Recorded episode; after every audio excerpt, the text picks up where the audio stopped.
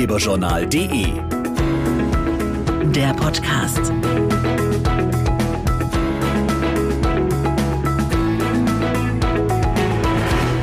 Hallo und herzlich willkommen zum Ratgeberjournal Podcast. Heute beschäftigen wir uns ein bisschen mit der Mobilität von morgen. Denn wer kennt es nicht? Man will schnell mit dem Auto von A nach B und steht dann Ewigkeiten im Stau. Da könnte so mancher Autofahrer in die Luft gehen und genau das könnte in wenigen Jahren sogar eine echte Lösung sein.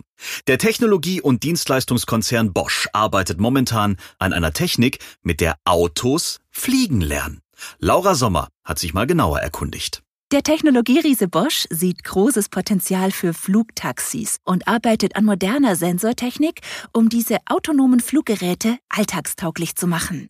Markus Parentis. Alle reden vom automatisierten Fahren, aber auch das automatisierte Fliegen wird in der Zukunft eine große Rolle spielen. Viele Städte denken darüber nach, Mobilitätslösungen wie zum Beispiel so ein Air-Taxi in den nächsten fünf Jahren einzusetzen. Bosch arbeitet an einer Sensorbox, die Flugautos stabil in der Luft halten soll. Die Technik dafür kommt aus dem Automobilbau. Die Bosch-Technik ermöglicht es, die Position des Fluggerätes genau und zuverlässig zu ermitteln. Damit lassen sich dann sichere, präzise und auch schnelle Bewegungen steuern. In der kleinen Sensorbox stecken serienerprobte MEMS-Sensoren, die für sicherheitskritische Anwendungen in Fahrzeugen erstellt wurden. Als Beispiel das Schleuderschutzsystem ESP und diese Komponenten bzw. diese Box sorgt dann dafür, dass wir sicher und komfortabel fliegen können. Bereits ab 2020 soll der Probebetrieb in Städten wie Dubai, Los Angeles, Dallas und Singapur starten.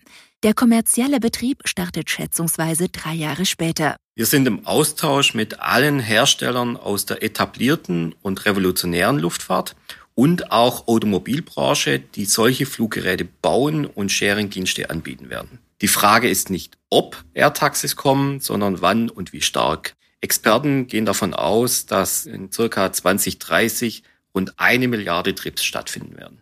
Und das gilt natürlich nicht nur für die USA und Südostasien. Auch in deutschen Groß- und Mittelstädten könnten die Flugtaxis die Reisen auf Kurz- und Mittelstrecken extrem beschleunigen.